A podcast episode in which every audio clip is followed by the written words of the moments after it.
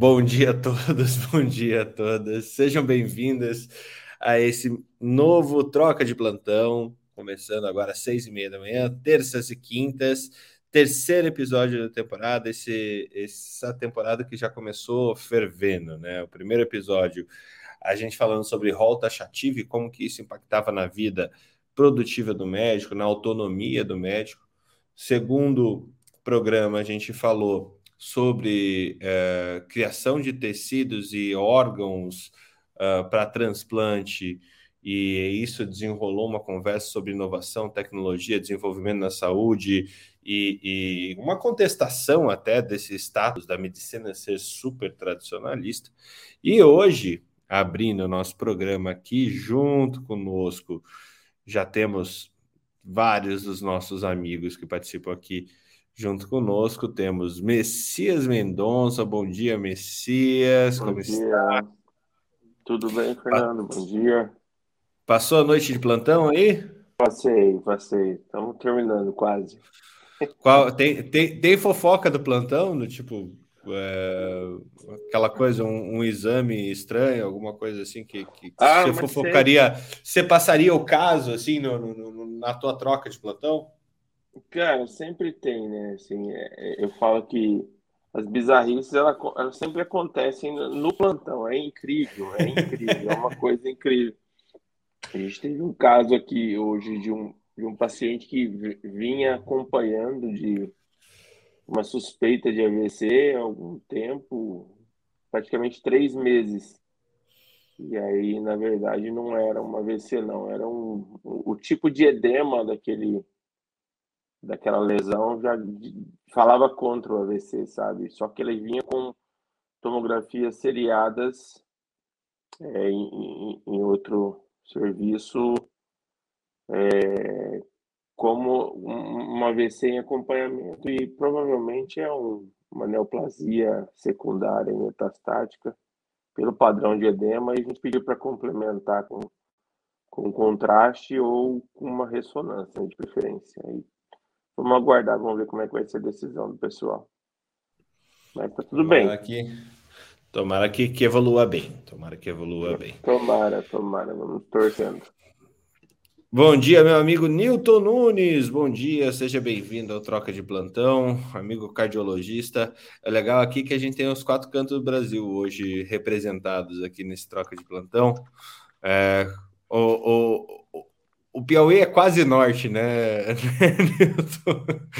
Então ele responde pelo Nordeste e pelo Norte ao mesmo tempo, por causa da posição geográfica ali, mais, mais ao norte. Tudo bem contigo? Bom dia, bom dia, Fernando. Bom dia, Messias. Bom dia, bom dia, Bom dia. pessoal do Troca de Plantão. É, o Piauí é no meio norte, né? A gente chama o meio norte do Brasil, né? Na verdade, a gente tá, a gente é do Nordeste, mas inclusive do ponto de vista da saúde, atende muita gente do norte, né? Meio norte do país. Então, aí estamos geograficamente bem posicionados nesse aspecto. Rapaz, eu vou, vou te contar, né? Você falou, um, é, vocês quase que são uma, uma capital regional de saúde, né? Eu, eu tive por duas vezes aí em Teresina, no, eu falei isso nos trocas passados, acho que um no Comap e outro congresso, eu não lembro, que me, me chamaram para falar, para conversar com o pessoal. E eu fiquei impressionado realmente com a estrutura médica tecnológica que vocês têm aí? É um negócio grandioso.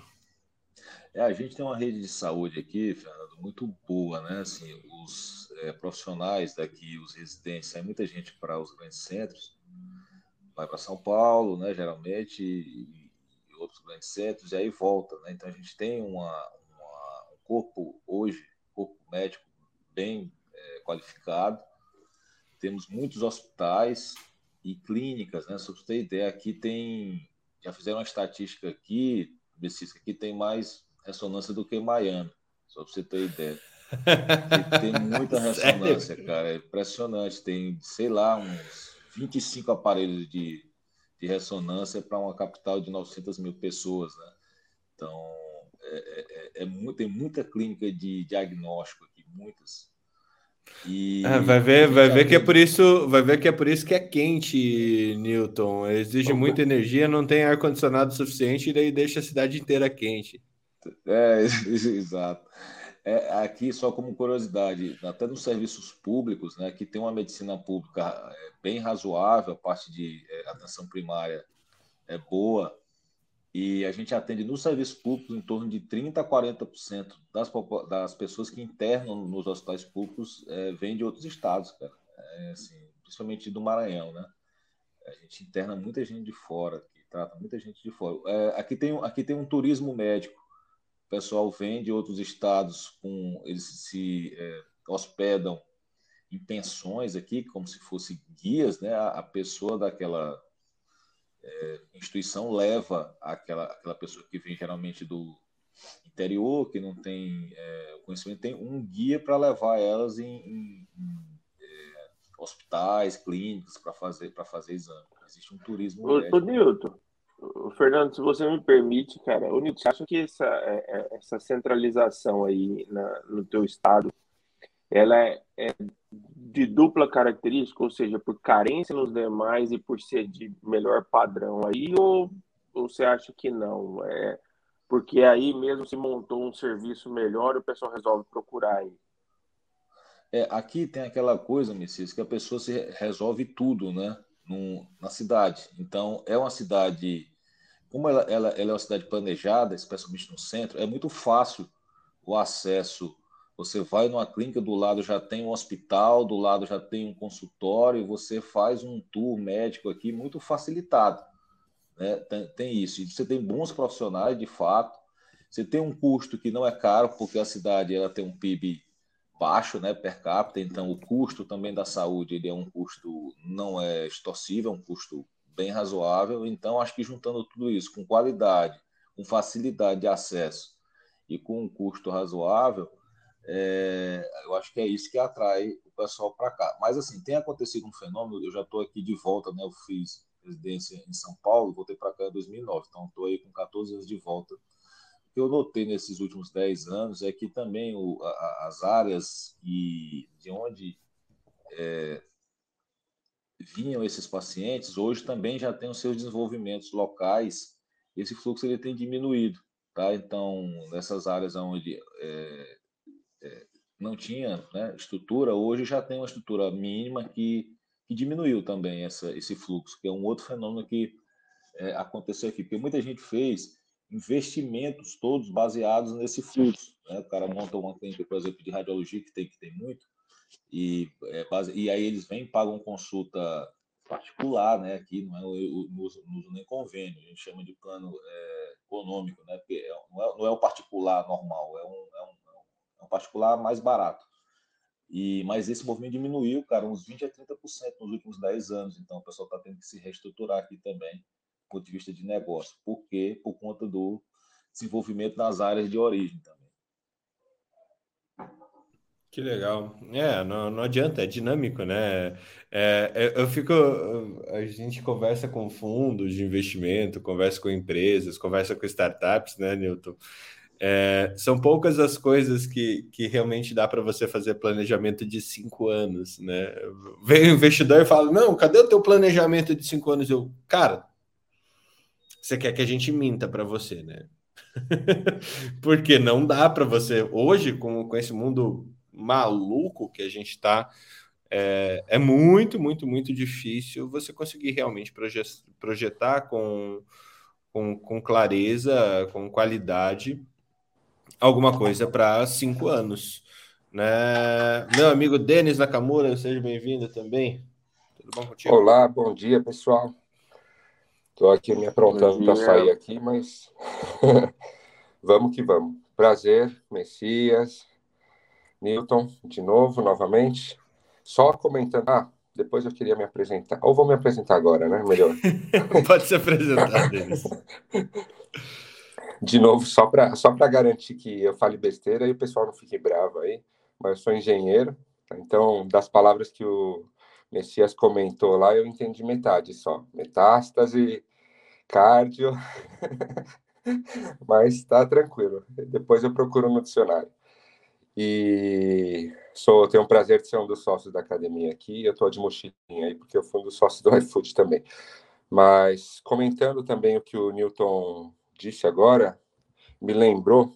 Você vê que os meus papos não são não são ligados à saúde, estão ligados à saúde, né? Eu estou aqui para quando vocês chamarem os universitários mais nerds aqui da parte de tecnologia, tecnologia, negócio, eu, eu, eu abro a boca aqui. Mas o Newton comentando aí de, de Piauí, tem uma cidade, acho que no Canadá, que é frio pra caramba, que a cidade inteira é pequena, né, obviamente, mas a cidade inteira ela se concentra dentro de dois prédios. A, a cidade tem só dois prédios. Um prédio é, são prédios grandes, né, como o Conjunto Nacional lá da Paulista. Mas tem tem andares que é moradia, tem andar que é supermercado, tem andar que é, é hospital e pronto atendimento, não tem tudo, obviamente, mas tem lá. Depois eu procuro o nome dessa cidade. E o outro prédio, eu não sei porque é separado, mas se eu não me engano é, é escola e é delegacia, se eu não me engano. São as únicas coisas que ficam no outro prédio. E eles atravessam por baixo da rua, obviamente, que a cidade é muito fria.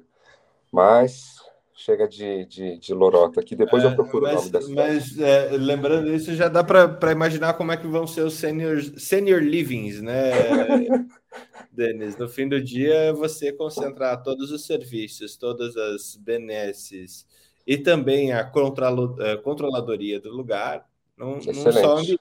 Né? Um senior living não deixa de ser isso, é uma cidade dentro da cidade. É, excelente, excelente, com, com tudo preparado, boa. Mas é isso. Chega. Depois eu, eu prometo que eu procuro o nome dessa cidade aí, falo aqui num, num outro capítulo do Troca. Mas manda bala aí, senão eu não paro não, de falar. Vamos lá. vamos lá, vamos lá, vamos lá. Gente, algumas coisas que, que me chamaram a atenção, até né, emitiu o comunicado agora um pouco, chamando o pessoal para dentro do Troca, né?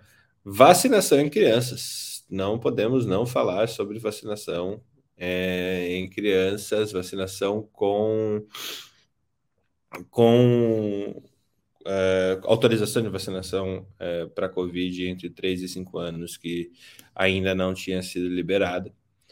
É, Messias, como médico e como pai de alguém de um e pouquinho, como é que está essa, esse olhar?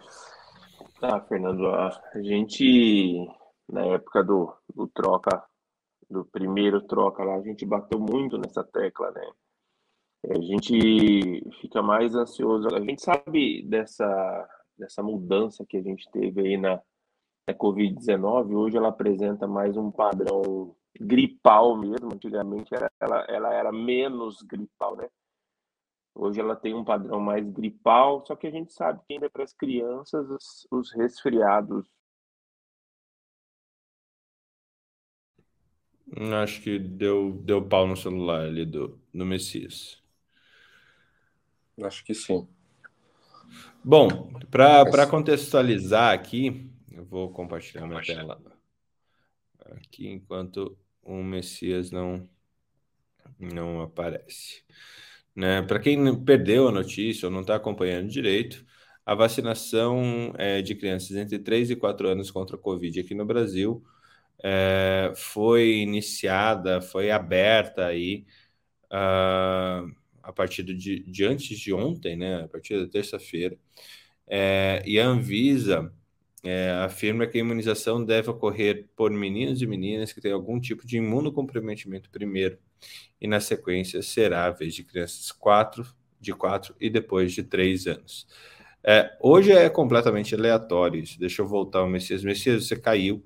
Aqui eu só tô, só tô contextualizando, já volto para ti, tá? É, então, a, a vacina será a Coronavac, e aí a gente entrou naquele problema que, uh, que a gente falou na terça-feira. É, enquanto o Dória era, era candidato a presidente, a Coronavac era nociva para o Ministério da Saúde, a partir do momento que ele deixou de ser candidato, agora uh, uh, o Ministério da Saúde vai ter que encomendar a Coronavac do Butantan, que é o único órgão que tem exclusividade de venda aqui no Brasil, e é exclusividade de processamento. Então, o Butantan também já afirmou que está recebendo o IFA para produzir uh, esse novo lote de vacinas, um lote de vacinas que vai ter que ser produzido ao longo dos, do tempo, porque uh, crianças vão entrando nessa faixa, então ele vai ter um, uma necessidade mínima de produção. O, o, Brasil vai ter essa necessidade mínima. E, e, e agora, é, aí até o final de agosto, pelo que eles falaram, é, essas, essas vacinas vão estar disponíveis no mercado e vendidas pelo Ministério da Saúde poder administrar. É, a recomendação do Ministério é a administração concomitante de COVID, da vacina de Covid-19 e demais vacinas do calendário vacinal, ou em qualquer faixa etária de 3 anos de idade ou mais. A administração concomitante de vacinas é uma importante estratégia por contribuir para uma menor perda de oportunidade vacinal e, consequentemente, para melhores coberturas para as vacinas contempladas no PNI. Tá? É, então, a Coronavac vem sendo utilizada no mundo desde o ano passado em crianças com mais de 3 anos, é, na China, Hong Kong, Indonésia, Chile, Equador, Camboja, Colômbia e agora no Brasil, que já iniciou no Maranhão, Rio de Janeiro, São Paulo, Amazonas, Ceará, Pará, Bahia, Roraima e Roraima. Aqui no Paraná, a princípio, não iniciou ainda. Messias, quer voltar onde você estava? Vamos lá. Fernando, é, a gente, voltando lá, a gente havia discutido muito que é, parece mais uma vez, o troca prevendo coisas, né? É, que a esperança a mais desejada seria mesmo a Coronavac, pelo modelo dela, né, que de vírus, vírus inativado. E, e a gente sabe que ela engloba o componente todo viral. Então, a gente tem as possibilidades de de criar uma defesa para todos os componentes virais. Então, e até a gente já viu que a, as, os, as, as, vacinações conjugadas, né, que fez uma dose depois da Coronavac, foram as que demonstraram o melhor padrão de, de, de defesa imunológica. Então, assim, Fernando, como médico, a gente espera que, que, a, que abranja o, mais, o maior número de pessoas o mais rápido possível. Eu vi uma entrevista é, a gente entende porque o Brasil tem um dos menor, melhores planejamentos vacinais. A gente não tem o número de vacina, de vacina suficiente para todas as crianças ainda, e eles estão planejando fazer uma redistribuição reversa, né? Aquelas, aquelas, aqueles estados que têm maior número de crianças, é menor número de crianças e maior número de vacina, trazer essas vacinas para outros locais. Então, assim, como médico, eu acho excelente. A gente já previu isso há alguns meses atrás, que seria ela que ela entraria no, no, no calendário vacinal. Aí os méritos.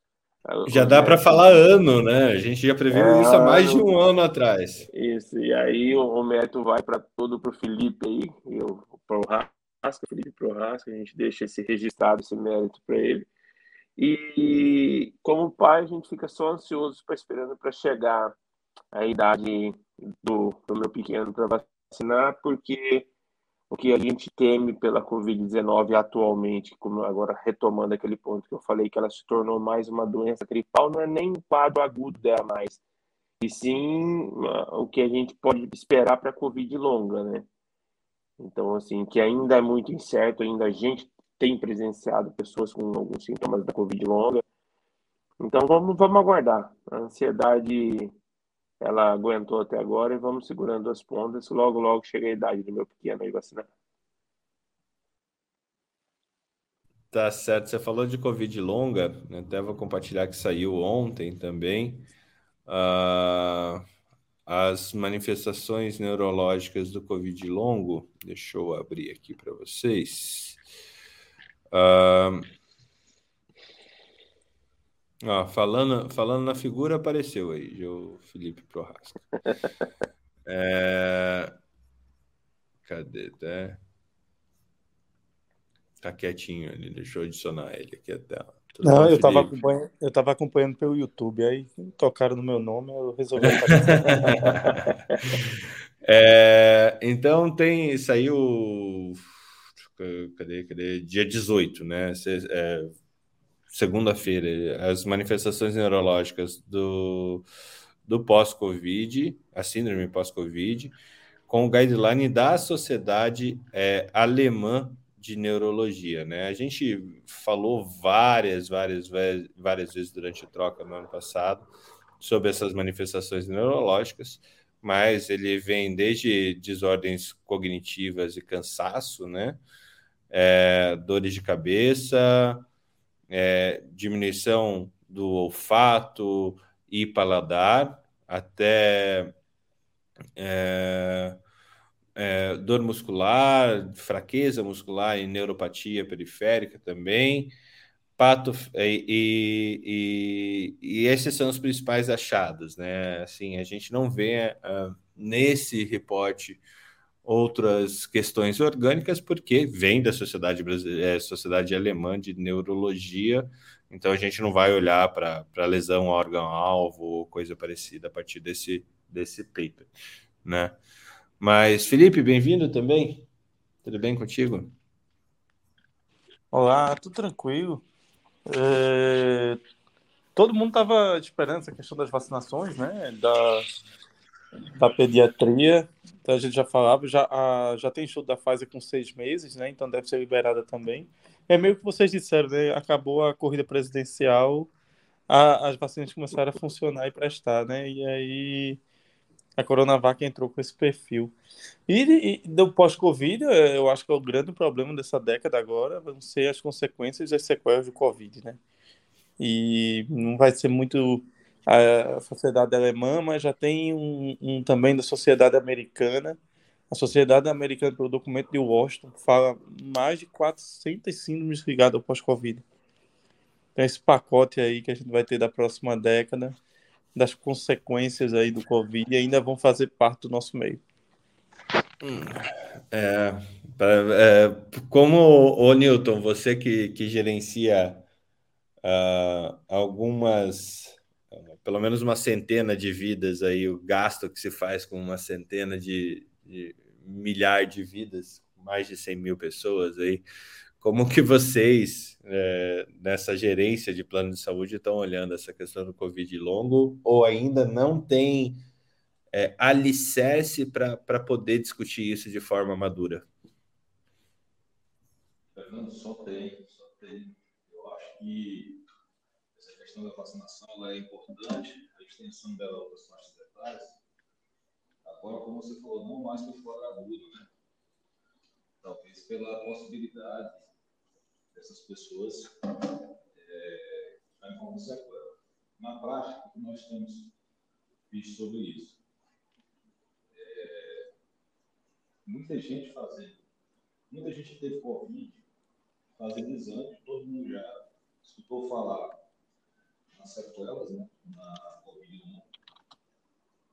E a gente vê muitas, muitas pessoas fazendo exames para ver se, se ficaram com alguma sequela tem trazido impacto de custo importante para a gente nos planos de saúde. Então, hoje você tem é, uma nova onda de Covid, mesmo mais, mais branda, vários grupais, mas todo mundo quer saber, né? Se está com Covid, se vai ter que ficar em casa cinco dias, é, preocupado com a família. Então, assim, houve um novo aumento, por exemplo, de procura de exames por Covid dentro do plano de saúde, né, que a gente cobrir e isso gerou um custo grande também.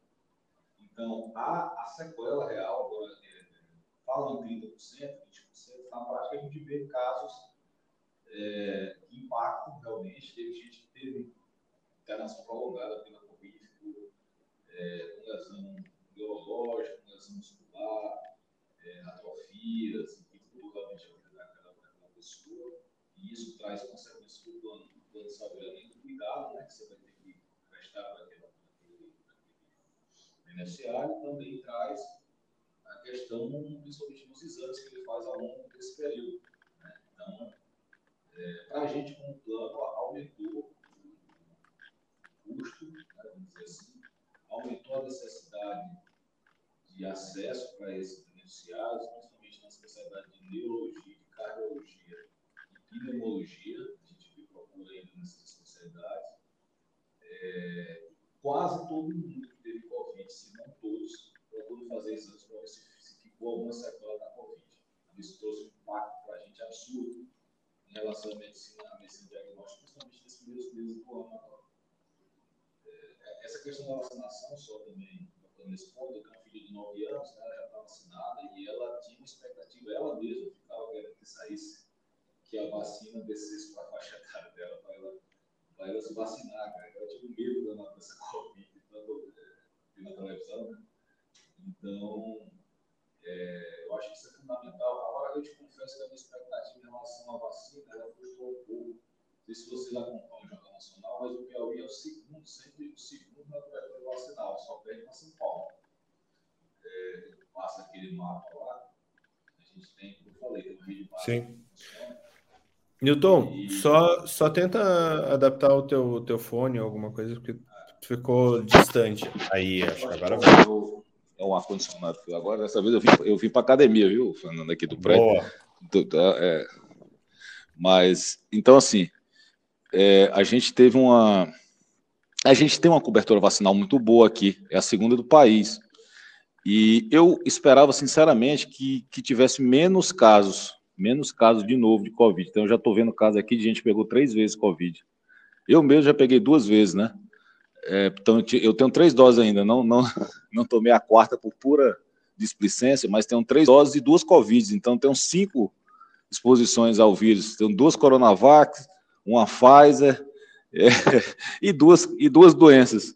Então, é, é, é, mas eu realmente eu esperava que tivesse menos contaminação. Mas, de fato, os casos têm sido bem menos graves. Né? Então, esse ponto positivo a gente tem que é, assinalar em relação à nova fase agora. Mas resumindo a história, do ponto de vista do, do, plano de saúde, gera sim um custo, e esse custo não tem sido pequeno, viu? Tem sido um custo muito alto, que a doença trouxe um custo novo para o sistema, né? Que isso não existia há, há, há dois anos. E ninguém estava é, programado para isso, viu, Fernando? E você está é falando, é no caso da tua Unimed ou de outras Unimedes do país, a gente está vendo sinistralidade batendo 100%. A minha deu 110 é. aqui, só para você ter ideia.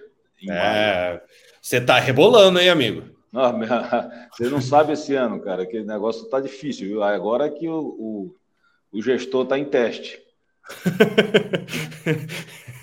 Agora, o bom é o gestor que é cardiologista. Esse, esse tá em teste mesmo. Muito bom. Muito bom. Ô, Felipe, como é que tá aí? Como é que você tá vendo essa questão do. É dessa curva de adoção da, da vacina, essa ansiedade. É, porque, assim, o que, que eu tenho visto no, nas discussões? Uh, o impacto negativo do, das falas anti-vacinas é, de governos, não só o nosso governo, mas de diversos governos, de colegas ignorantes, que também acabam sendo voz em que acabam repetindo a coisa que lhes convém. É... Você tá vendo, você vê um impacto negativo nessa aceitação da vacina olhando 2019, 20, 21, lógico, olhando sensivelmente, porque não, não sei se a gente tem já estudo brasileiro falando dessa curva, se melhorou, se piorou, essa curva de aceitação vacinal? Isso que é. informatizado, né? Você olha que o Brasil tem tudo isso informatizado. Nós temos todos os nossos comprovantes de vacina de forma eletrônica hoje entrando pelo SUS. Poderíamos ter dados bem, bem é, sólidos com relação a isso, né? E acaba que nós vemos estudos na Turquia, estudos em Israel, estudos no Chile com a Coronavac, por exemplo, quando nós fomos o país do mundo que mais vacinou com a Coronavac. Então, dava para fazer um estudo epidemiológico com relação a isso monstruoso, né? com esses dados. A gente sabe que quando olha para terceira e quarta dose, a adesão cai bastante. É só dar uma olhadinha que você vai ver que nas duas primeiras doses teve uma, uma adesão bem considerável, mas quando você vai para a terceira ou quarta dose, a adesão é menor, e quando você vai também para crianças e adolescentes, né, menores de 18 anos, a adesão também foi menor. E esse é o grande desafio, né? O vírus ele se muta em frente às, aos grupos não vacinados, né? É a mudança dele. É como ele vai se encontrar para sobreviver. E aí é que tá. Como é que como é que tá essa nossa vacinação dos adolescentes e das crianças nesse momento da pandemia? Isso é uma grande questão que a gente não tinha como comparar anteriormente, né? Não tinha como comparar anteriormente. E esse é o nosso desafio atual. Você, você vê alguma, alguma característica de diminuição de, de adoção vacinal das outras vacinas? Tem tido, mas isso não é exclusivo de agora, né? Nos últimos 5 a 6 anos, você tem tido diminuição da vacinação para sarampo, da vacinação para polio.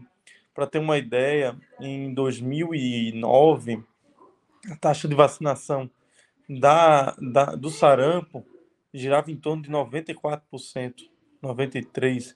Hoje se fala em torno de 80%, 78%. Então é, é uma queda muito substancial e que é progressiva, né? Não é algo exclusivo de, de agora, não. Então a gente já vem tendo esse trabalho de desconstrução vacinal há mais de 10 anos.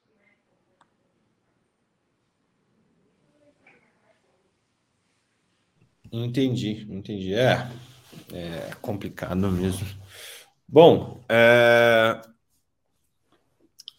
o, o, o caminho que a gente tem realmente é, é, é contar melhor essa história, né? Eu acho que estou vendo que o Jair está assistindo a gente e, e, vindo do, do curso que o, o Jung promoveu e que a gente é, apoiou na Academia Médica de Alfabetização Estatística, a gente chega, e, e uma conversa que ele teve junto com, com os nossos estagiários aqui da academia, a gente chega a uma, a uma questão que a gente tinha falado na, na academia, na, no troca de plantão lá atrás, que era uh, quem domina a narrativa domina, domina as populações, né? E, e daí venho com uma discussão é, é, que está eclodindo, seja no, no New England, é, seja na Organização Mundial de Saúde, seja nas principais é, agências,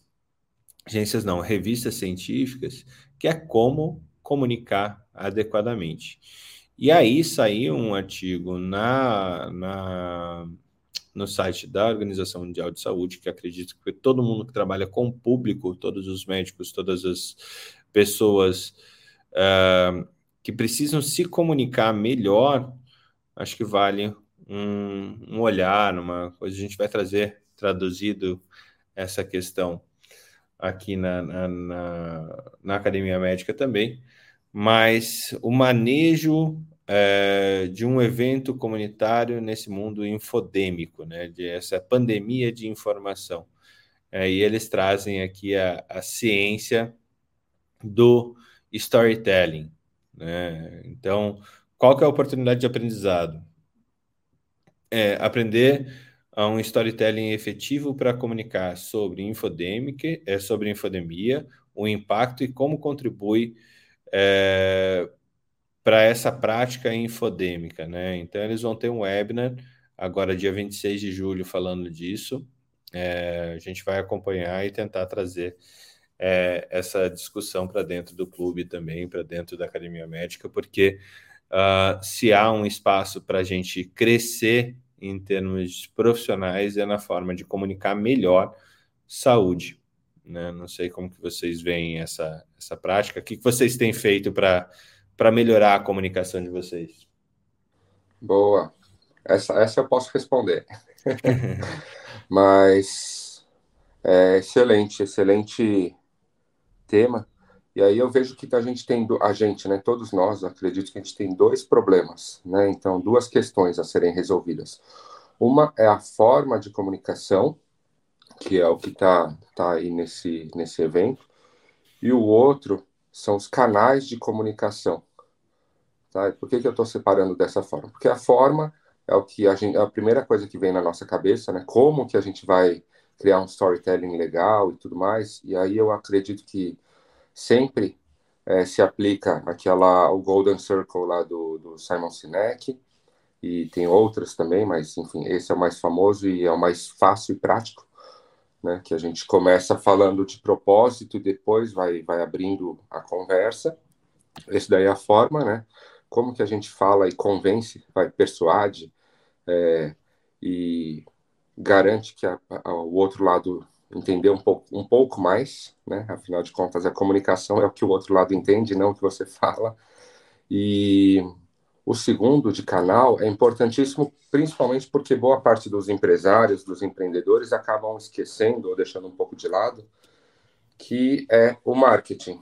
Né? Então, é, verba de marketing, por exemplo, ele é importantíssimo para que você tenha mais acessos a mais canais de comunicação e principalmente canais de comunicação de massa, né? Então, o vai o iFood lá, uma das coisas, né, que fez o iFood crescer mais do que os outros foi o iFood se comunicar melhor com o mercado, não só na parte de storytelling, mas também na hora de gastar seu rico dinheirinho fazendo as propagandas lá, contratando o Fábio Porchat, é, passando na, na, na, Globo, essas coisas todas, né? Então, só acho que é bem interessante isso aí, né? Eu já fiz vários cursos, tem muito curso gratuito, tem muito curso pago aí na internet, ao vivo, e ajuda demais. Eu sou, ainda tô, sou um bebezinho na comunicação, mas ajuda demais, cara. É. Messias, você como um cara que consegue dar aula de radiologia na fala, como é que você vê isso? Sem, sem imagem? Ah, Fernando, storytelling ele chegou, acho que ele veio, uma, até o Denis pode me corrigir, o storytelling ele veio com uma maneira de educar as pessoas, né?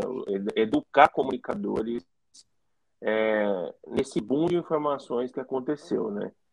É assim, na área da radiologia mesmo, na minha área, é um pouco complicado, né? Que ela é uma, ela é uma, uma especialidade um pouco mais reservada, mas eu acho que a maneira que a gente tem de, de otimizar esse, esse canal de comunicação é, é estar presente, é, a gente volta para aquele ponto que eu sempre falo, que é a defesa da minha especialidade, né, Fernando?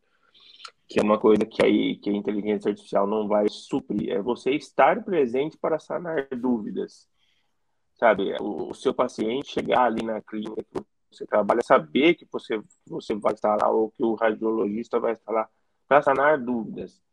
Então, assim, e, e, sempre, se possível, manter um canal aberto como com o médico assistente para sanar as dúvidas, para manter um, um, saber como comunicar. Eu acho que a radiologia é, tem bastante do storytelling para saber como contar aquilo que está acontecendo, sabe? É, e é isso que a gente tenta fazer, estar tá presente, estar tá todos os dias ali, tentando responder dúvidas na medida do possível. E eu acho que eu acho que é aí nessa parte que, que a gente entra nesse novo mercado de comunicação que existe, que é um mercado, nesse, nesse novo boom de comunicação que a gente tem, né? Que vem trazendo muitos pensamentos acelerados aí que a gente às vezes tem que bloquear um pouquinho. É, com certeza. Mas eu acho que e, e a complementar aqui, boa, boa, Messias. A informação, é isso aí, a informação está lá, né? O storytelling é só a forma de você trazer essa informação. A informação não muda, a importância da informação não muda nem um pouco. E queria só comentar nessa parte da, das doses, né? A primeira, a segunda, ou a primeira, a terceira e a quarta. Acho que o grande erro, na, na minha opinião, né? Essa é a opinião é, o grande erro foi a mudança na comunicação, né? Porque a comunicação era, se você não, não tomar a primeira, a segunda dose, ou a primeira dose, né? Dependendo, é, você morre.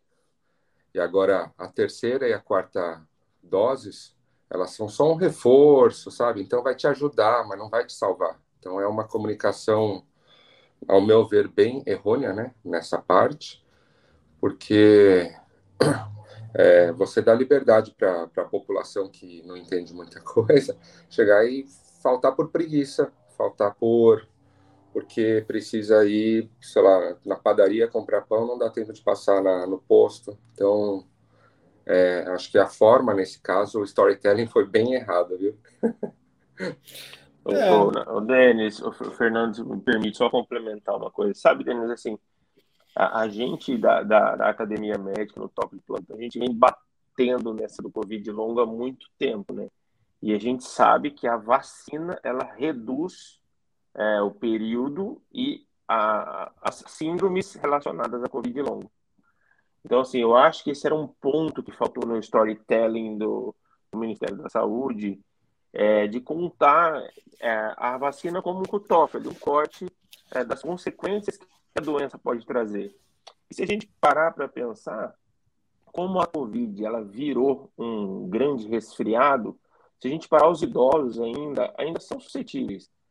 Então, os maiores números de mortes são as infecções de vias aéreas nos idosos. Então, como ela se tornou agora é, mais com características de uma doença de via aérea mesmo, também continua fazendo risco. Então, essa história do deixa para lá, a gente tem argumentos muito bons para serem contestados, esse deixa para lá, esse, essa preguiça falar, você está salvando seu avô, você está salvando seu pai, você está diminuindo o risco de ter uma, mais de 400 síndromes relacionadas ao Covid-19. Então, acho que faltou muito do governo é, apresentar isso para a população. Não sei se mediante a temerosidade das mortes que aconteceram, mas agora acho que é a hora. Agora que, e até eu ia falar para o Newton, né, que a Covid longa ela vem trazendo de volta uma especialidade médica muito esquecida, que é a fisiatria. As pessoas com dores crônicas. Eu ia falar assim, um bom plano de saúde hoje, com certeza deve ter procurado já um bom fisiatra, porque vai aumentar muito. É, e na APS, né? Eu vi que a Catarina estava aqui vendo a gente. É Atenção primária de saúde, manejo de dor crônica, manejo desse paciente constantemente fatigado, é, você ter psicólogos, equipe multi, fisioterapeuta, é, incorporação precoce de, de, de atividade física, é, assim, empresas e é, planos de saúde vão ter que olhar com com bastante carinho para isso. Se o plano de saúde tiver esse serviço para as empresas, provavelmente ele vai ampliar a sua carteira, né? Porque a empresa vai precisar contratar esse tipo de, de serviço para manter sua população saudável, para manter é, essa população livre de agudi, agudizações. Né? Então, é, prevenir vai continuar sendo o melhor remédio. É, mas aqui a gente precisa é, realmente até voltar pelo Simon Sinek, como o Denis falou, essa frase que se começarmos com as perguntas erradas, se não compreendermos a causa, então até as respostas certas acabarão nos levando para a direção errada, né? Então é, é, é mais ou menos isso que aconteceu nesse tempo. E o Jair, ele complementa aqui com, com uma, com uma questão de Talvez o médico tenha perdido o seu poder de persuasão, venha perdendo o seu poder de persuasão. Uh, o que, que vocês acham sobre isso? Ele perdeu ou o mundo ganhou? O médico vem perdendo ou o mundo ganhou outras fontes? Eu queria muito ouvir o Felipe, porque o Felipe é um excelente comunicador, cara. Eu queria muito ouvir o Felipe nesse ponto aí. Ver se ele está ocupado lá. Deve estar no elevador. Ainda não. Mas essa questão de comunicação é, é muito variável a depender do tipo de, de, não só do que você quer mostrar, não só do, do, do resultado que você quer mostrar, mas do, ou do tipo do produto que você quer fazer. Então, por exemplo, com a questão da, da Covid, a comunicação para infecto, todo mundo virou um pouco de infectologista, né? Todo mundo traçava as opiniões, falava, é, fazia comparações históricas, mas tem muito de, de comunicação que não é com produto. Quer ver? Eu vou dar um exemplo. Tem um amigo meu que deu uma aula de radiologia pelo Clubhouse, ou seja, sem imagens. Ele deu uma aula de radiologia sem imagem. Você quer ver um poder de comunicação maior do que esse? O cara dá uma aula de imagem sem usar a imagem. É uma coisa formidável, né? Agora eu preciso, eu preciso achar o número desse episódio, porque ele é sensacional, cara. Tem uma outra que é assim, que a gente fala que a gente falava de vacina sem elas existirem, por exemplo. Eh, não tinha ainda a vacina da Coronavac, não tinha ainda a vacina da Pfizer, e a gente já falava sobre elas, né? Já falava do impacto, o que, é que cada uma tinha de característica, o que, é que cada uma tinha.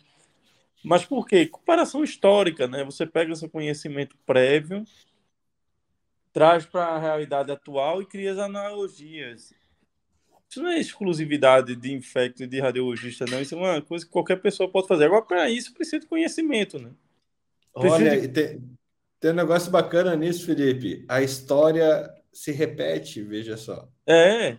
Rapaz, você vai ver, a, vai ler A Bailarina da Morte, que é a história da, da Covid-19 no Brasil, e vai ler A Grande Gripe, do John Barry, você vê que os erros foram repetidos aos, muito mais do que os acertos.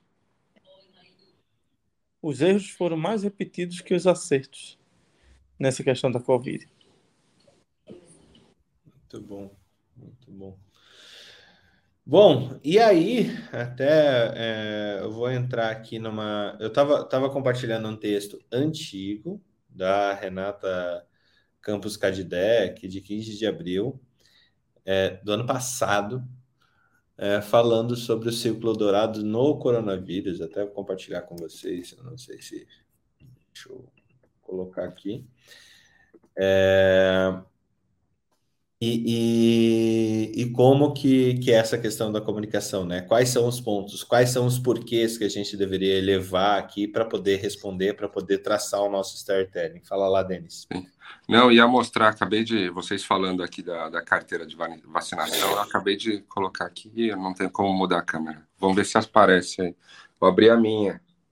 Não sei se dá para ver, ó, mas a primeira e a segunda dose, que foi Coronavac, depois, até eles mesmos no SUS chamam de reforço, ó, tá vendo? Aí já complica. Dá para ver? Eu não, nem sei se dá. Dá, dá. Eu coloquei, coloquei na, na, na, câmera solo, dá sim. Ah, boa, ó. Eu tenho todas, ó. Coronavac, Pfizer e a quarta dose aqui agora. AstraZeneca. Não, tá, tá falando, tá faltando Janssen ainda na sua vida. Eita. Melhor combinação, sabia, né? Cartela, cartela cheia, cartela cheia. Sabia, sabia a melhor, a melhor combinação, né? Como leigo, eu tenho medo, tá? Aqui, aqui então eu tomo. Cara, que, que bom que como medo, como leigo você tem medo e por isso você toma. O problema é o, o povo que como leigo tem medo e por isso não toma. não faz esses que, sentido. Esses que, que dão raiva, assim. É. Assim, não existe na história da humanidade nenhuma tecnologia que salvou mais vida do que a vacina. Assim, é a grande tecnologia que fez a gente. Talvez seja a, a, a, a, a tecnologia que vai levar a gente à extinção também, né? Porque a gente vai chegar em 12 bilhões de pessoas por causa disso. Mas é, nenhuma tecnologia foi tão responsável pela proliferação do, do homem e pela qualidade de vida, pelo desenvolvimento, como a vacina. É, a gente é, e isso em tetas de vaca.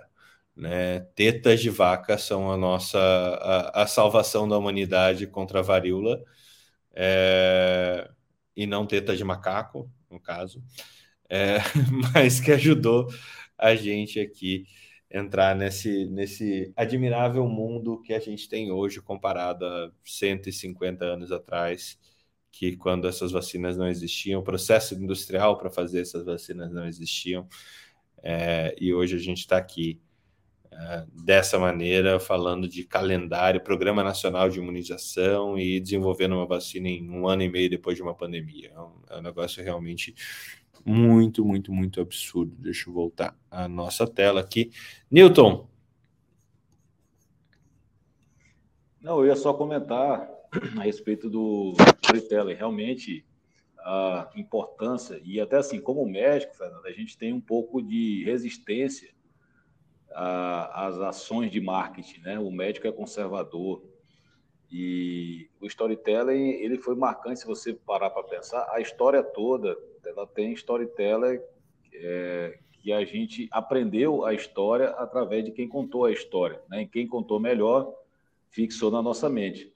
Então, acho que hoje Então, hoje, em 2022, é fundamental. Se você quiser projetar qualquer coisa, o que, que faz um cara que tem uma startup? Ele vai lá, faz o pitch, conta uma história para convencer alguém para investir na startup dele. Se ele não for, ele pode ter a melhor tecnologia, startup e ideia. Se ele não for convincente, não vai ter ninguém que bote dinheiro, né? Não.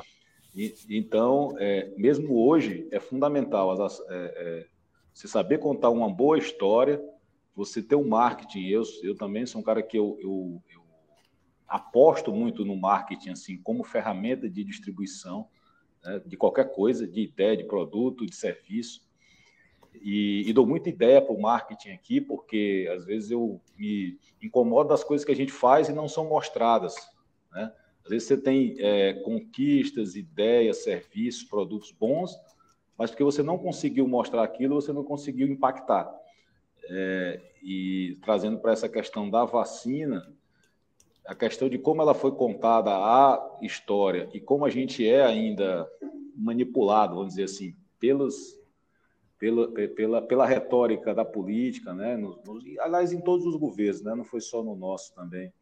É, isso atrapalha muito a ciência, né? como foi o nosso caso também. Se pensar que foi uma coisa fantástica, nós tivemos, nós estamos passando, pessoal, por um momento único na história, né? então nós estamos, nós, na nossa geração aqui, a gente viu uma doença que surgiu, uma pandemia que não tinha há 100 anos desse impacto, e a gente viu surgir uma, a, a, a mais rápida é, o mais rápido desenvolvimento de vacinas da história da humanidade, né? entre você criar do zero e sair, é, é, digamos assim, executando. Né? Com quatro tecnologias diferentes, né? no mínimo. Então, foi, foi um momento como, como uma, uma, uma, guerra, né? como diz, a guerra ajuda a tecnologia, a pandemia também. Nós tivemos técnicas diferentes de vacinas que estão, estão todas aí. E, e, e assim, em relação a isso ser mais efetivo, faltou, faltou ainda né, contar a história correta e essa questão de fomecidos que trouxe da Covid longo, só isso por si só, mesmo sendo é, estatisticamente, é, vamos dizer assim, pequeno em relação aos casos agudos que tinham da primeira onda, mas se você tiver uma miocardite grave pós-Covid ou uma doença neurológica, isso é devastador individualmente. Né? Então, isso acho que tinha que ser melhor é, alertado. E, e, só como efeito de dado, é o meu mundo aqui, mas a gente tinha diminuído as vagas para Covid na, na terapia intensiva, tinha deixado é, menos vagas, assim, vamos dizer assim, reservadas. A gente passou um tempão sem ocupar essas vagas e hoje a gente já ocupa quase toda de novo. Essa parte que a gente deixou com idosos que estão lá graves com Covid. Então, assim, não é uma coisa tão inócua também essa gripezinha que, que agora estão querendo dizer, ah, é só, agora pega só uma gripezinha. Não, não é bem assim. Acho que a gente tem que manter, é, se manter alerta para essa, essa doença e contar direito, direito a história, para a gente continuar é, imunizando Ô, ô, Newton e Felipe, é, a gente chegou a, a, falar, aproveitando, você tocou num ponto que eu estou curioso já. É, essa lotação de UTI, ela está se dando, ok, você falou entre mais velhos, entre pessoas mais, mais vividas, é, mas como que está a proporção de vacinados e não vacinados? Como é que você, a gente vê ainda essa clara, é, esse claro predomínio de não vacinados nas UTIs ou não? Olha, Fernando, a gente vê mais não vacinados. Né? Não vacinados. Geral, né? Ou pouco vacinados, né? A gente que tomou uma, duas doses, e menos, menos, muito menos gente que tomou todas as doses, as quatro doses, né? É, mas também tem caso. Então, assim, não dá muito para você também relaxar para cravar. Meios... Não, e nos outros meios de proteção, né? Às vezes, máscara, você está em é, ambiente fechado, lavar a mão, álcool gel, enfim. Não dá para baixar a guarda ainda, na minha visão entendeu?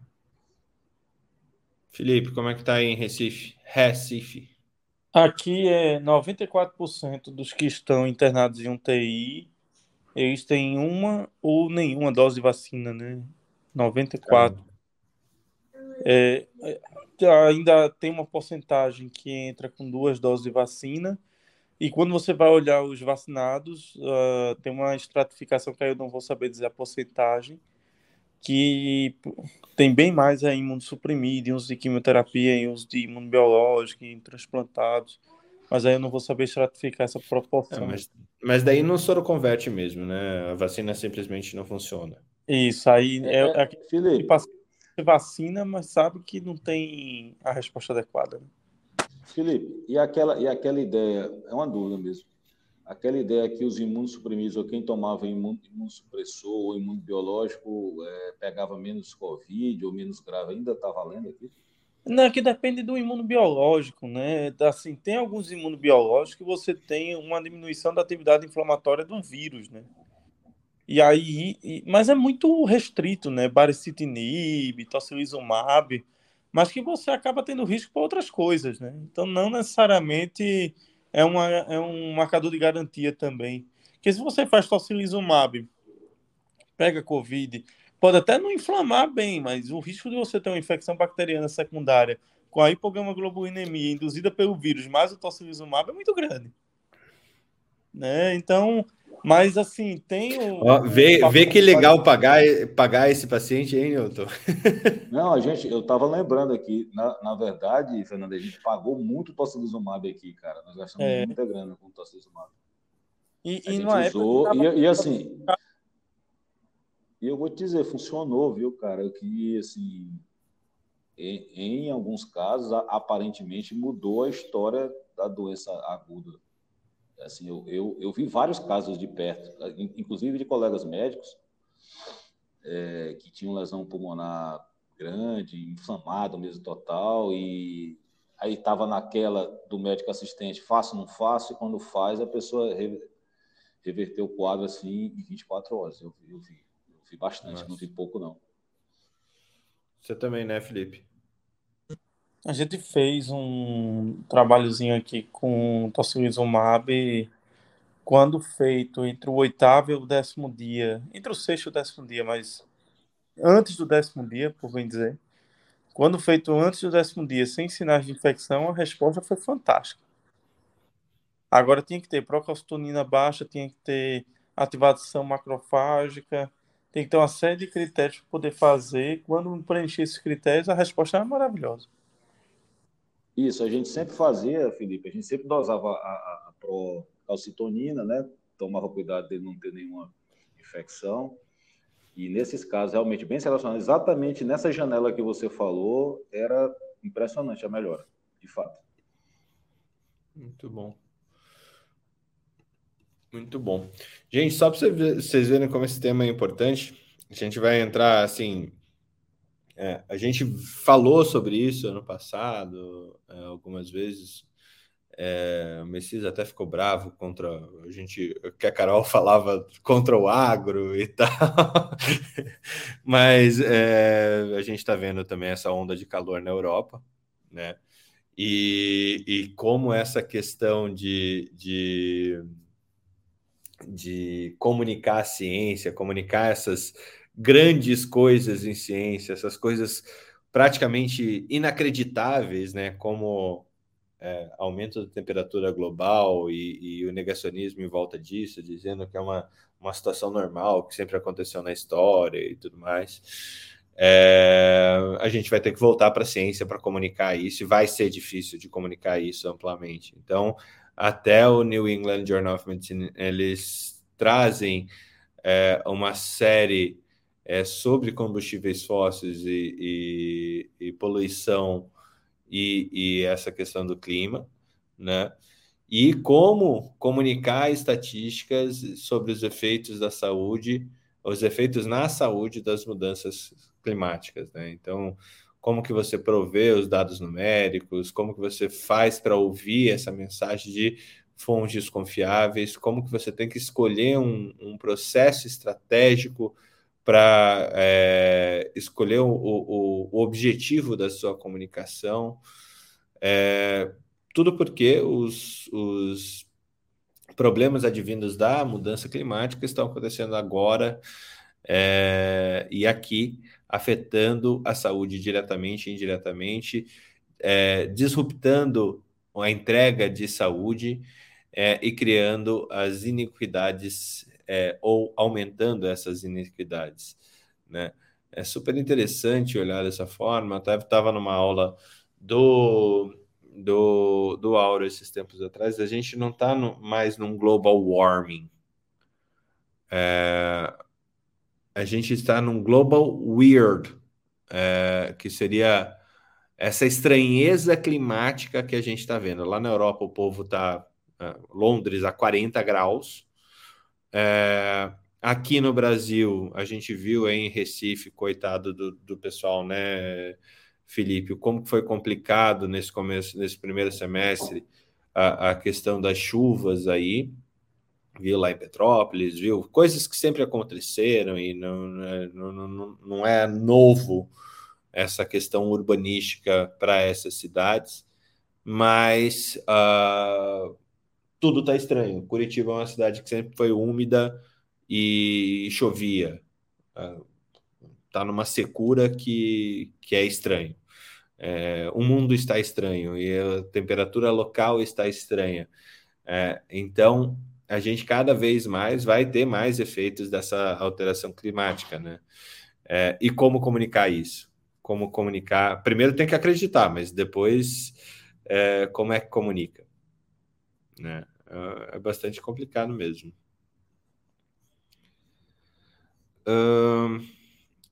E para fechar, para ter um tempinho de, de discussão aqui, eu separei um outro, um outro ponto uh, que é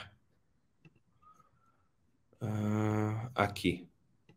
Bom, a gente, a gente aqui na Academia Médica também trabalha com, com, com experiência do paciente, com consultoria, apoiando, né? A gente sempre tem está em contato para poder apoiar processos onde a gente tem, possa acrescentar um pouco do nosso conhecimento das pessoas que fazem parte do clube para é, ajudar outros, outras instituições de saúde e empresas de saúde.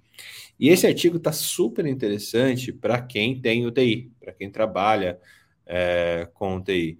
Então, como que a gente melhora a experiência é, sob as diferentes perspectivas da, das pessoas que trabalham em UTI? trabalham em UTI, não, que utilizam do serviço UTI. Podem trabalhar, serem familiares ou serem pacientes. Então, é, esse, esse artigo, ele está super interessante, super interessante mesmo.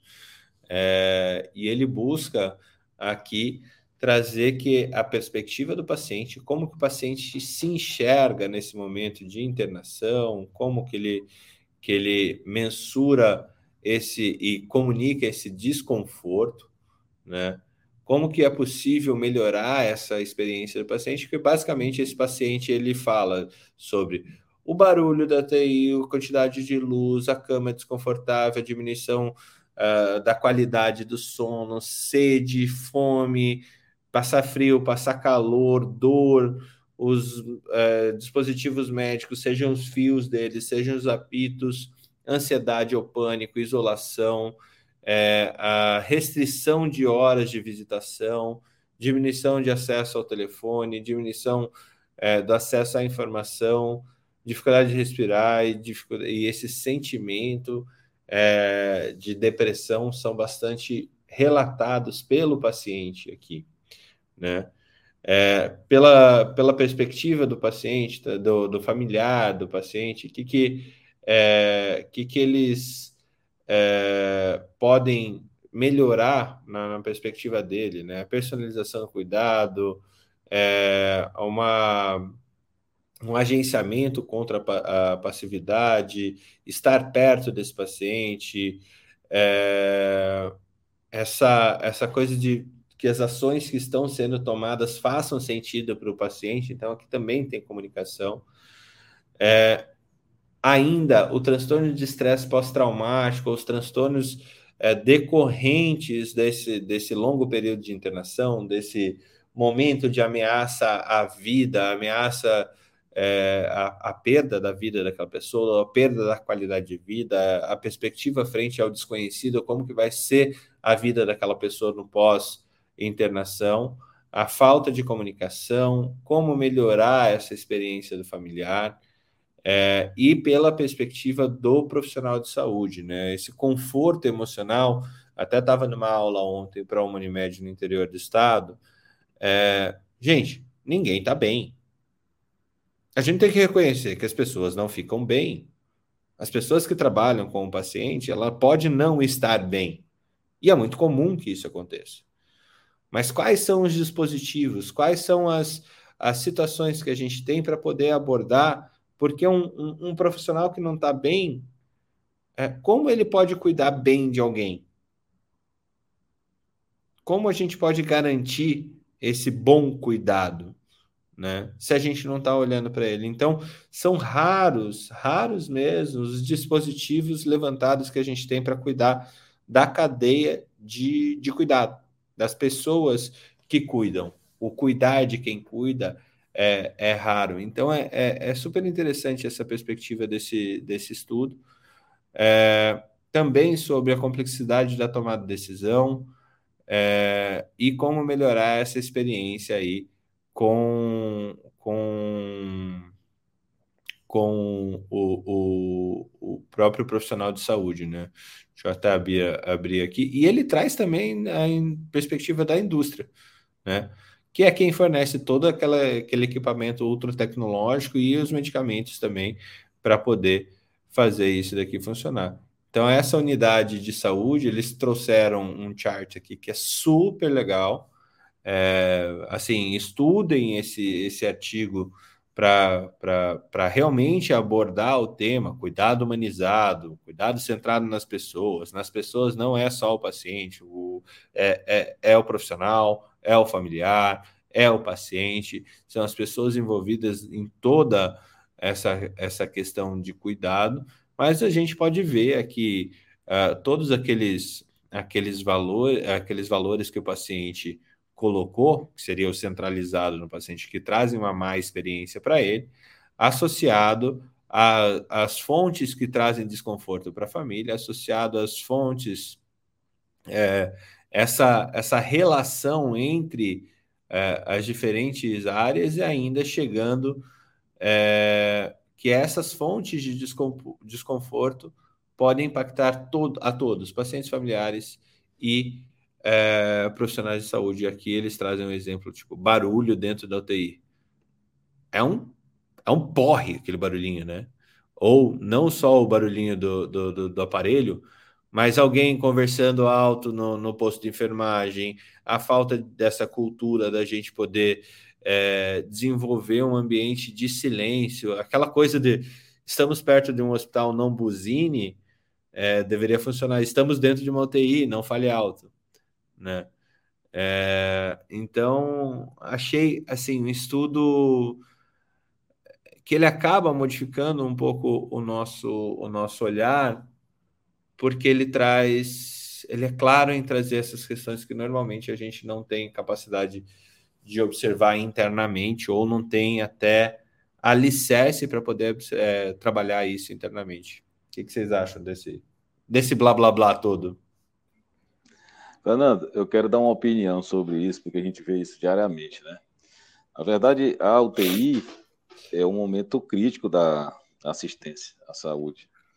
Né? Então, onde, e ali tem um encontro de várias jornadas, né? A jornada do paciente, que vê a morte de perto, ou não vê, né? Porque já chega sedado, entubado, nem viu.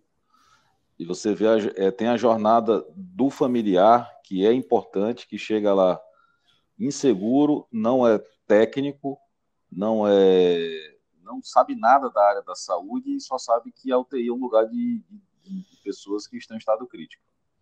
E você tem a jornada dos profissionais de enfermagem que trabalham com cargas horárias né, é, é, extensivas, é, pesadas, porque o trabalho dentro de uma é, UTI ele é pesado, né? Ele tem banho de leite, ele tem é, atenção, ele tem curativa, ele tem prevenção de escara, ele tem uma série de coisas. E tem a jornada do médico, que também é pesada. Normalmente, quem é plantonista, ele vem. Eu já fiz plantão de é, UTI durante cinco anos na minha vida, e, e, e ela é uma jornada pesada também. Então, para a gente da, da saúde, às vezes aquele dia é mais um plantão, né? E eu, e eu me perguntava muito isso quando eu fazia plantão, eu digo, caramba, a gente está aqui, eu estou aqui 12 horas 24, mas isso, se, se, eu relaxar, se eu baixar minha guarda, isso pode ser determinante para a vida e para a morte de, de, uma pessoa. Né? E às vezes a gente chega lá como mais um plantão, né? mais um plantão, mais uma coisa. E para o paciente é uma situação única, geralmente, e para o familiar também. É, a, a, questão da comunicação acho fundamental demais, assim, principalmente para o familiar e para o é, paciente, se ele estiver consciente, é, é, de você tentar tranquilizar e, e, e, ser otimista, né, no sentido de, de informar para é, aquele paciente o que está sendo feito, qual a perspectiva daquele tratamento, e, e, e para o familiar também falar em termos leigos, porque também a gente fica querendo, às vezes, falar em termos técnicos, e você tem que explicar, ser comunica, ter, ter uma comunicação assertiva e clara. E claro, ele tem que entender o que acho que foi o Denis que falou, né? Que a comunicação ela só acontece quando o outro entende o que você está falando. E muitas vezes em situação de UTI, a gente só dizia assim: não, o paciente está é estável no momento. É assim, né? Estável no momento, porque se morrer, aí não, é um, é um, é um lugar grave de paciente grave. Você fica meio que na defensiva, às vezes, numa situação dessa. Então, na verdade, você tem que ser claro, você tem que estar junto com, a família e com o paciente. E eu estou falando isso aqui depois de uma maturidade de, de, anos, anos, anos de medicina, né? Mas eu me lembro quando eu estava de, de, plantão é, com cinco anos de formado ali, de, é, às vezes você vai lá para ganhar seu dinheiro, fazer seu trabalho tecnicamente bem feito, preocupado com a droga tal, se está é, ventilando direito, se está não sei o que e tal, e esquece as outras coisas, né? E aqui na nossa Unimed a gente tem um programa chamado Eu Vejo Você, que é para os colaboradores, na verdade, que é exatamente a gente tenta é, enxergar a jornada do colaborador, né, do técnico de enfermagem, da enfermagem, do médico, para que ele saiba que a gente também está olhando a jornada dele, porque também se a pessoa não estiver bem consigo mesmo, né, ela não oferece.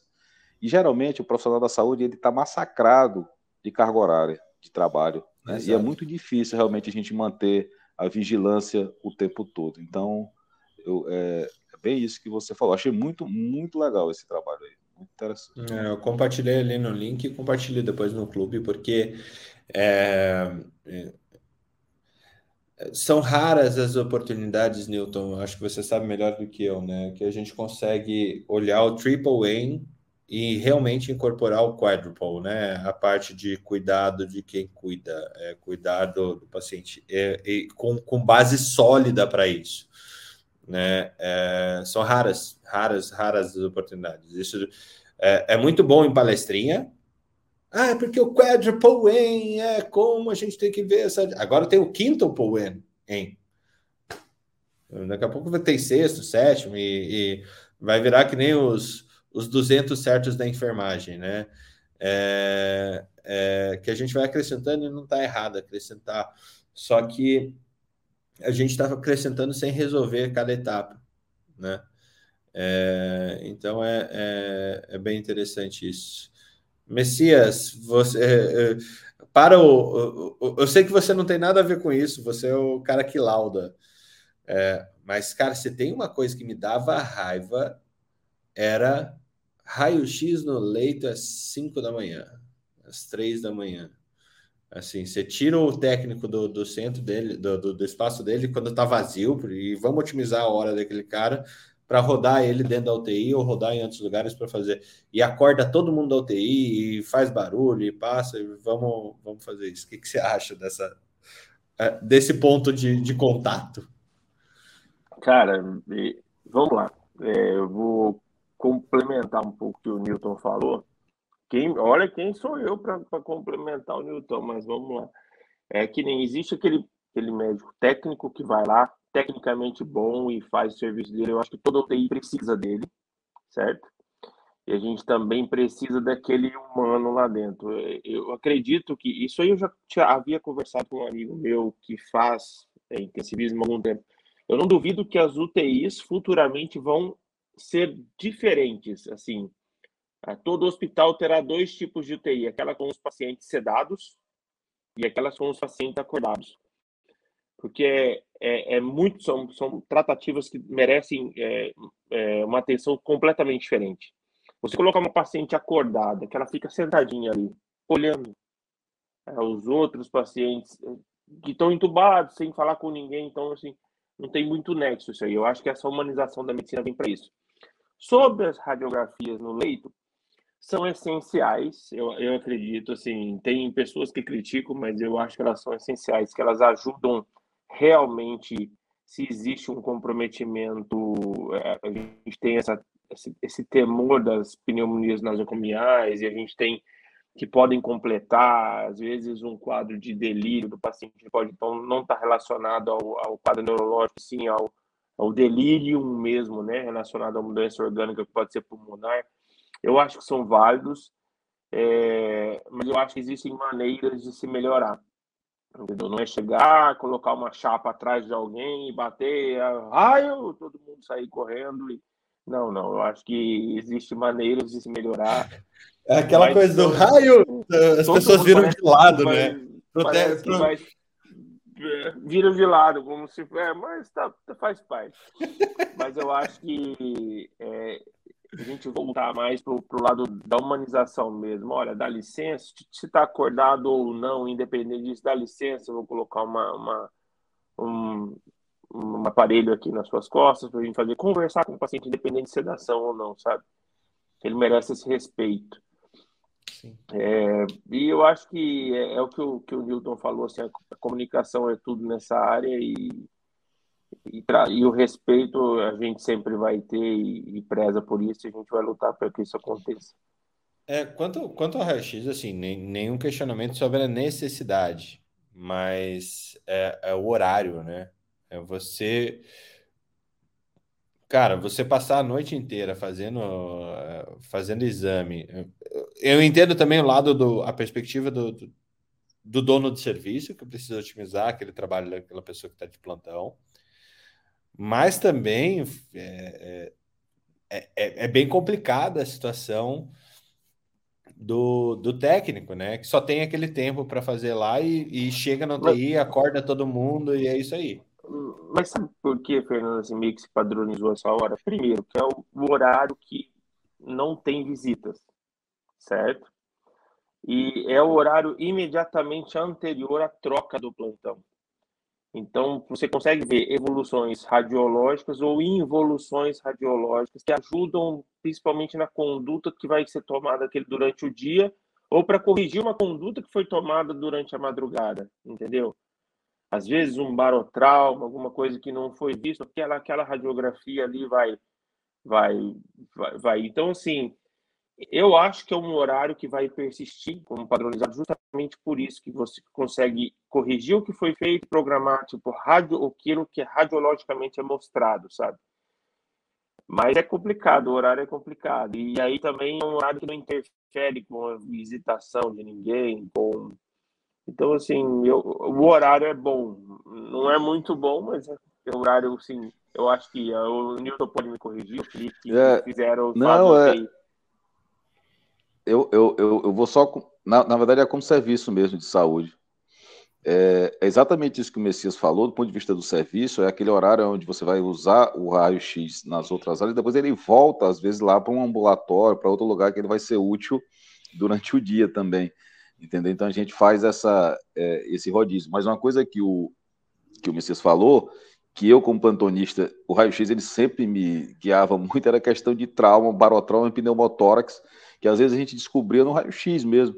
Por acaso, ali, você, quer dizer, por acaso, você, tá, você chegou né, do dia, plantonista, você vai olhar o raio-x e às vezes, muitas vezes descobrir é, acidentes, né, acidentes de punção, e, e por conta do raio-x né? além das evoluções da pneumonia e tal.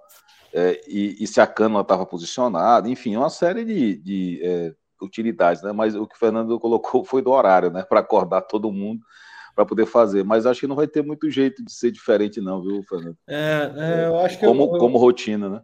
É, o paciente, assim, eu, eu, lembro de um, de um amigo, uma pessoa que eu admiro muito, que, que fez para a ASA lá no, no, no HC, e o pai dele tinha ficado num, num hospital top aqui em Curitiba, tal, um hospital é, tido, visto para ser o melhor da cidade, assim, né? construído para ser o melhor da cidade. E box de UTI com vidro, individualizado, coisa padrão mesmo, né? E, e Tipo, nenhum, nenhum maquinário encostando no chão, tudo preso no teto, é nesse nível a UTI aqui. E, e ele, e ele, o pai dele acordado na UTI, é, em um nível ainda que estava progredindo para demência, é, que, que, que ele estava evoluindo. E ele falou, cara, essa rotina da UTI madrugada, ela é massacrante. Ela é muito massacrante para o paciente, é massacrante para o familiar. É... Avaliar bem uma UTI, para quem conhece, é muito difícil. Né? É... Então, tem, tem esses pontos. Lógico, ele estava ali no, no, no, contexto sou familiar. Né? Não é o contexto sou médico, não era o contexto sou paciente é, não estava sedado, ele estava acompanhando o pai de, pai de mais de 65 anos junto na UTI, lá junto com ele. Então, é, é difícil, é difícil, não é, é? É, muito, é muito volume de serviço ao mesmo tempo, né? Muita gente. Newton, você tem ideia quantas pessoas trabalham por leito numa UTI, por turno? É, deixa eu lembrar aqui. Tem... Ou passam por uma UTI? num turno? Cara, tem um dimensionamento, né, é da, da Anvisa, acho que é uma enfermeira para cada oito, um médico para cada dez, um técnico para cada dois, e aí passa né, os técnicos, físio. os tecnólogos, aí passa físio, passa nutricionista, passa psicólogo, passa é, às vezes, nossa, o, é, às vezes, aí passa o, cara... o residente, passa o, o, o, estudante de medicina, passa, que eu ver que mais, ah, aí passa a limpeza, passa, não posso lembrar aqui, médico assistente. as áreas. O médico assistente, né? O diarista, o diarista, às Esse vezes de vez em quando passa. É, não, o diarista até que passa. O diarista passa, passa, de vez em quando, que passa de vez em quando é o coordenador da é, UTI, de vez em quando vem. É, é uma série de, ah, vão umas 30 gente, pessoas, uns 30 profissionais pelo menos, né? É, Se você é, pegar um turno aí, é aí. umas 30 pessoas fácil. É, é Fernando, só para interagir aqui, não sei, houve uma pergunta aqui do João Gilberto, do João Gilberto, né? Até o cara Sim. tem um nome famoso aqui, né? Se o paciente com Covid positivo em UTI, né, está por causa do comprometimento pulmonar pela Covid ou por outra patologia, que o descompensou e o teste foi positivo. Geralmente é por, é por comprometimento pulmonar mesmo, tá? Os que estão na UTI, lógico, pode ter é, é, infecção secundária, né, também, mas em regra a maioria é por comprometimento pulmonar mesmo.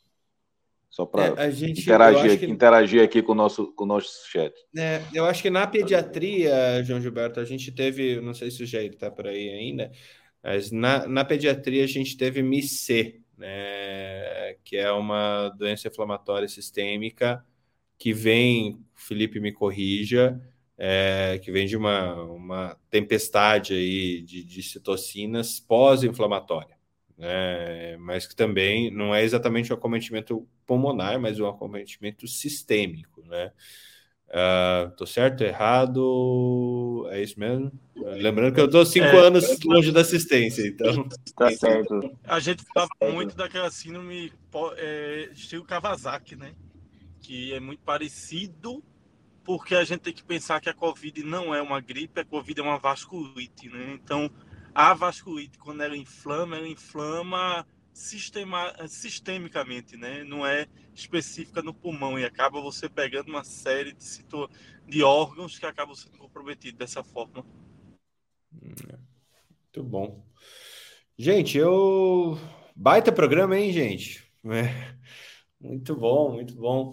É, fica, fica. Eu acho que ele vai. Esse programa é um programa que dá para segmentar certinho as nossas as nossas interações, nossas falas, os assuntos que a gente trouxe. É, mas eu estou muito feliz aqui de estar tá retornando e tá, tá pegando o ritmo de novo do troca. É, que eu acho que é a frequência, continuar fazendo isso, continuar tendo a interação do público, que hoje foi mais legal. Chamem seus colegas. Se você acha que esse programa te ajuda, te faz é, acordar melhor, mais informado, mais inteligente, menos inteligente, mais divertido, o que for, é, a gente está aqui realmente para debater saúde, debater medicina, debater gestão, debater política, debater tudo aquilo que acaba influenciando na nossa vida pessoal, científica e profissional. Uh, todos nós aqui, todos nós não, a maioria de nós somos médicos.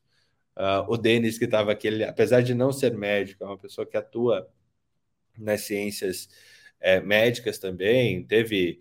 É, teve é, empresa de, de home care, a gente desenvolve alguns outros trabalhos juntos, trabalhando com questões de biotecnologia juntos, então tem, tem um know-how, a gente sempre vai chamar é, alguém que tem essa relação para que a gente ouça, tenha outros uh, pontos de vistas uh, e seja mais inteligentes juntos, com outras perspectivas, outras, outros olhares. Então, continua o meu convite para vocês é, estarem conosco ao vivo ou continuarem ouvindo aí o, pelo Spotify, pelo YouTube, pelo. Vocês terem ideia, gente, no Spotify o primeiro episódio já passou de, de, de 80 audições completas é, dessa segunda temporada. Então, é, tá, tá evoluindo, tá crescendo. Daqui a pouco, o melhor programa para o médico brasileiro, para as pessoas que trabalham na saúde, vai ser também o maior. Então, esperamos é, isso que vai acontecer em breve. Gente, últimos recados. Felipe, começando por você, que você entrou por último. Não, é isso mesmo. Acho que a gente é muito bom você pegar dois anos depois, sentar aqui e ficar falando de coisas que você conversou lá atrás e que só se confirmaram, né? Assim, dentro do que a gente tinha estabelecido de, de discussão. E meio que assim, vai começando a derrubar aqueles mitos de pessoas que tentavam se promover com o tempo, elas, elas vão morrendo, né? Porque aquele discurso ele, ele vai se apagando uh, depois do resultado do que a gente vem vivenciando e vem praticando no dia a dia. Eu, eu acredito que teremos mais discussões para. Vai ter coisas que daqui a 10 anos a gente vai sentar e vai falar sobre isso. E que a gente vai rir de muita besteira que a gente falou, mas vai também concordar com muita coisa que a gente acertou. Com certeza. Newton, é, último, último recado de hoje.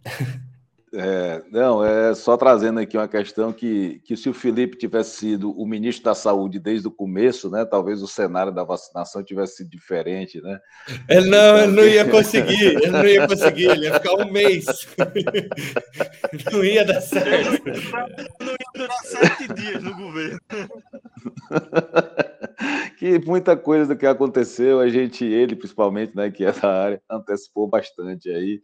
E é legal a gente, a gente realmente assim, ver que a gente estava certo, né? E assim, dentro das limitações de cada área, ninguém quis ser um covidólogo, né? Especialista em Covid, a gente só dizia é, o que a gente, vamos dizer, dentro da nossa perspectiva, o que a gente entendia que era o melhor naquele momento e que muita coisa se confirmou de fato, como dizia na época, né? A gente pautava até o Jornal Nacional, porque a gente comentava uma coisa, saía no Jornal Nacional, geralmente no dia seguinte.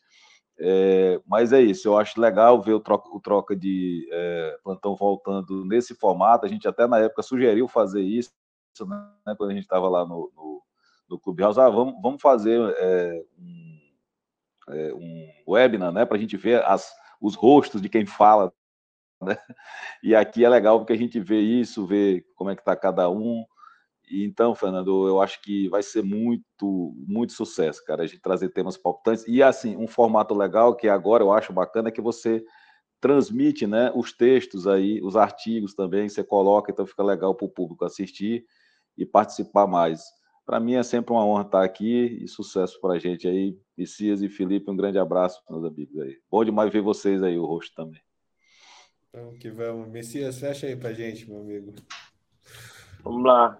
É, Fernando, é, é, aquilo que o Felipe disse, que o Newton disse, é, eu só é, ratifico, né? ratifico por, pelo seguinte: a gente sempre trouxe as informações com honestidade. A gente falava alguma coisa e publicava o artigo nos grupos que a gente tinha. Então a gente nunca foi do disse que disse, como teve muitas pessoas, como o Felipe comentou. A gente sempre foi muito honesto com as pessoas que a gente transmitiu informações, que a gente sempre baseou elas em artigos científicos. Se aqueles deram uma resposta errada naquele momento, a gente deu aquela informação baseada no artigo, só que a gente corrigiu depois, quando eles foram corrigidos. Então, assim, trazer informação com honestidade não tem como não dar certo. Então, assim, por isso que eu tenho prazer. É, quanto a, o horário aí, Newton, eu saio prejudicado, né? Quanto às caras aqui, 5 e meia da manhã aqui, eu, eu sou o que, que fico com cara de sono aqui no, no, quarto escuro, com tudo escuro. E falando um pouco mais baixo para não acordar o pequeno. Então, mas assim, prazer estar aqui com vocês sempre. E sempre que eu puder participar, vou estar aqui, Fernando. Parabéns Muito pelo novo programa aí. Espero que ele continue repercutindo e trazendo informações úteis para a população aí. Parabéns para a gente, né? Que, que estamos aqui depois de um ano e meio já. É, e, o, e o Felipe lá no, no, no trânsito parado de Recife. Como sempre, é sempre. A vantagem de morar em Recife, né? O trânsito, você consegue fazer uma tese de doutorado aqui no trânsito Recife. É inacreditável. Tá certo, gente. Bom dia para vocês. Até terça-feira que vem no Troca de Plantão número 4. Para quem perdeu aí os anteriores, eles estão é, incríveis, vocês vão adorar. Abraço, gente, até mais. Falou. Academia. Sociedade de caráter artístico, científico ou literário. Nós somos mais que isso. Mais que uma academia, somos um clube de médicos focados na qualidade de vida em âmbito pessoal, científico e profissional. Criada por pares e para pares. Uma comunidade que há 10 anos compartilha o que a faculdade esqueceu de contar. 4 mil artigos e textos publicados, 388 autores, mais de 180 países e mais de 225 mil médicos fazem parte da nossa história. Somos a maior comunidade formada por profissionais de saúde do Brasil. A Academia Médica nasceu para te ajudar a alcançar os seus objetivos. Conheça agora o clube de médicos mais influentes do Brasil, onde a troca de conhecimento é ilimitada acesse academiamedica.com.br e venha fazer parte da revolução do conhecimento em saúde junto com a gente.